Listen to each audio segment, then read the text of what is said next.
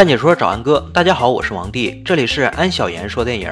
今天王帝给大家讲一部不到最后一分钟，你永远也不知道结局能有多绝望的电影《迷雾》。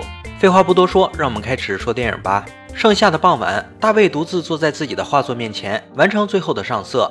房间外面狂风暴雨，一声惊雷过后，屋子里断了电，一家三口只好拿着手电下了楼。画室外，一棵被风吹倒的树砸碎了玻璃，飞进屋内。暴雨持续了一夜，直到第二天早上才雨过天晴。好多树木被吹倒，到处一片狼藉。大卫的画作也被倒下的树破坏。正当他和妻子里外收拾残局时，儿子喊他俩去湖边查看毁坏的船屋。到达湖边，果然看到这个小船屋被树砸成了一堆烂木头，而这棵倒下的树正是邻居诺顿所种下的。就在此时，他们发现湖对面像直线分割一样的浓雾朝自己家缓缓而来。对此，大卫并没有在意。只是把它当做普通气流交汇所产生的雾气而已。此时他还是想尽快找到诺顿，谈谈这棵树的问题。而本就跟大卫因为地盘分割打过官司的诺顿，也在清理院子。诺顿的车也被压在树下。看到邻居惨状的大卫，也无心再计较船屋的事。诺顿请求大卫载他到附近的联邦超市买点生活用品。大卫虽然对诺顿还心怀芥蒂，但既然自己也要去，就索性带上了诺顿。大卫的儿子也跟着上了车。留下妻子在家拔草。路上，他们看到了工程维修车河湖对面军事基地的车队正奔向山上。诺顿提到了他们在山上进行的箭头计划。随后，三人到了超市，电力和通讯都因暴风雨中断，只有超市的老发电机还强撑着。超市里囤货的人非常多，来买东西的还有一个神婆。大卫不得不耐心排队等着结账。就在这时，外面开着警笛的消防车呼啸而过，随后城市警报响起。大家全都驻足观望。突然，一人冲进超市，大喊：“屋里有东西！”已经拖走了一个人，并让人们把门关上。听到这个言论后，一个大叔不信邪，跑出超市要回到自己的车上，随后被大雾盖过，发出了惨叫。大雾逼近超市，突然一阵巨响，引发强烈震动，超市里的人都吓了一跳。震动停止过后，一片死寂，超市内一片狼藉。此时，超市内的人们反应不一。有的害怕哭泣，有的人认为是工厂爆炸。此时，一个妈妈担心自己的孩子，想要回家查看。那个神婆则开始发表末日宣言。这位母亲请求有谁能够送她回去，但是没有一个人愿意帮忙。大家都认为待在超市内是最好的选择。妈妈诅咒众人后，独自离开，消失在迷雾中。此时，大卫的儿子吓得大哭。大卫把他哄好以后，发现他有点发烧。一个女人提出帮他去拿些阿司匹林来。随后，大卫想要帮儿子找条毯子保暖。来到仓库后，发现发电机出现了故障。而此时，超市内神婆还在发表她的末日来临言论。大卫这边停掉发电机后，听见有东西正在撞击卷帘门，赶紧返回超市。恰巧碰到四个店员想要过来修理发电机，将在仓库里所见所闻告知四人后，众人来到了仓库，检查发现外面有东西把发电机的排气孔堵上了。小伙要从卷帘门出去修发电机的排气孔，大卫试图阻止，但遭到了其他人的嘲笑。无视了大卫的请求，小伙打开了卷帘门。此时突然出现一条又粗又长的触手，把小伙卷住，就要拖向外面。大卫见状，赶紧上前拉住小伙，但以大卫一个人的力气根本拉不动。而其他人此时都吓傻了。就在连大卫也将要被带走的时候，不得不自保，放弃小伙。小伙瞬间被拖向门口。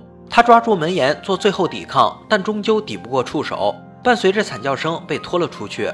店员关闭卷帘门，在门合上的前一秒，大卫用斧子砍断了一截触手。随后，大卫给其中一个店员一顿暴打，因为刚刚他除了叫喊，什么事儿也没做，眼睁睁看着小伙被触手拖走。回到超市，俩傻子已经吓破了胆儿，只知道喝酒。大卫告诉诺顿刚才发生的事，诺顿不信，为此大卫差点和诺顿打起来。事闹大了，超市小经理来阻止。大卫把仓库和触手的事情又跟所有人说了一遍，更多人将信将疑。超市经理随大卫去仓库，看到了触手，证实了大卫的话。有经理作证，大家终于相信。但是众人反应还是不一，以诺顿为首的一些人仍然不相信，而神婆则宣扬血祭这一教会狂徒理论。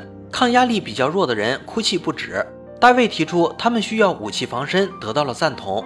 但经理却要向领导告发他们非法持枪这一违规行为。超市里一人提议将肥料组成围墙堆在玻璃后面，留监视孔观察外面的动静。人们立刻照做。一金发碧眼的美女主动上交手枪，有经验的枪手接管了武器。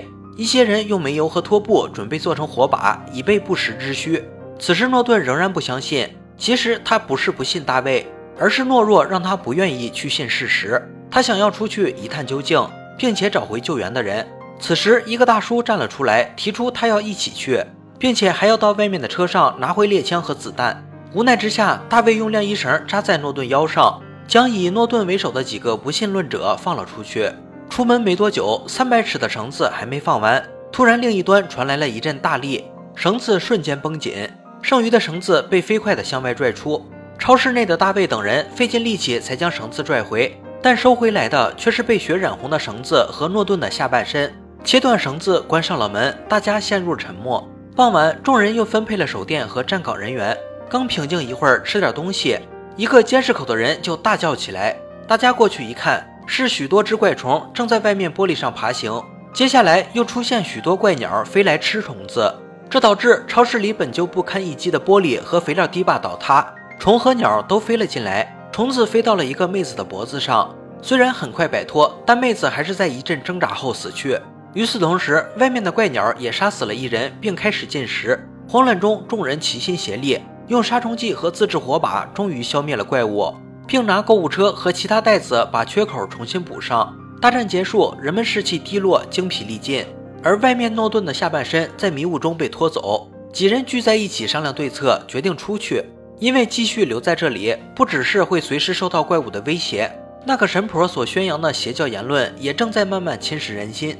随着追随者增多，他肯定会提出用活人来当祭品。天色渐明，神婆的信徒增加，跟大卫一伙的人都觉得。再这么下去，早晚要出事儿，不如出去搏一搏。就先去离比较近的药房探探外面的虚实。神婆借机继续大肆宣扬，这已经不算是狂热教义了，根本就是邪教理论。大卫一行七人冲出超市，来到药房，拿着手电四处寻找药品。突然，他们听到了有东西爬行的声音，用手电照视上方，发现了蛛网里竟然是人的尸体。他们还找到了一个生还者，但是他的身体已经溃烂。里面全是蜘蛛的幼虫，伴随着惨叫声，小蜘蛛突破他的皮肤钻了出来。随即，大蜘蛛出现，袭击了他们。大卫发现蜘蛛喷出的丝线带有腐蚀性，且韧度极高，被线缠到便是一层皮。而尸体里的小蜘蛛也全部破体而出。众人死命逃到门口，被一只大蜘蛛堵住去路。此时枪里已经没有了子弹，大叔用木棍刺穿蜘蛛，众人终于逃出药店。后面的大小蜘蛛如影随形。回到超市，去时的人数已经削减了一半。这么一来，神婆的信徒越来越多，事态愈发严重。这些人逐渐变得疯狂，到一定时候，遭殃的首先就是大卫这群人。大卫又一次想起湖对岸的军事基地，诺顿说过那里正在实验什么箭头计划，而他听到过超市内的宪兵说一切都是他们的错。大卫要弄清楚事实，于是几人便去寻找士兵，被告知另外两个宪兵在储物间。众人便前去查看，开门时被一个邪教徒瞥见。进入储物间，却发现两个宪兵都已经上吊自尽了。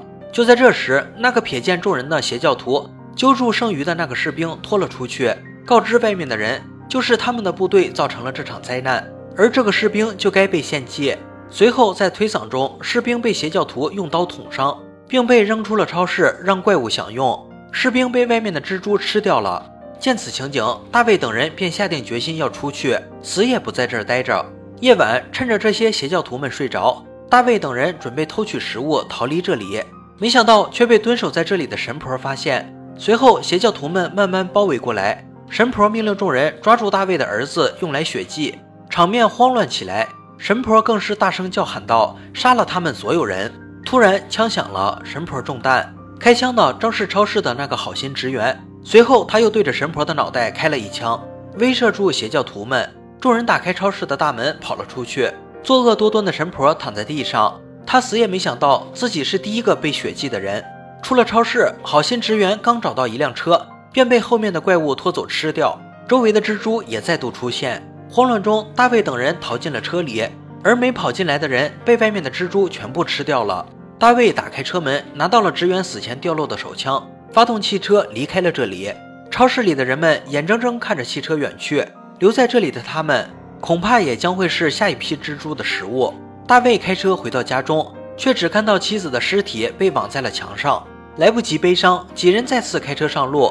一路上，无数的车被掀翻在地，车里的尸体也全被蜘蛛网网住。随着汽车行驶，众人看到了一只巨大的怪物。伴随着动物的移动，地面也不断震动。停下车，大卫等人不认为他们还有希望，几人决定自杀了结。数了数左轮枪里的子弹，还有四发，而车里算上大卫还有五个人。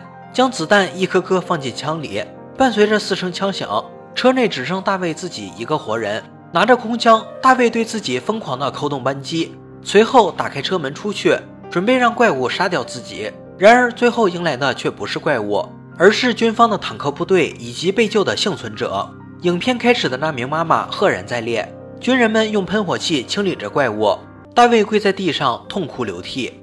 电影到这里就结束了。相信看过这部电影的小伙伴们，很多人都被这个颠覆性的结尾折服了。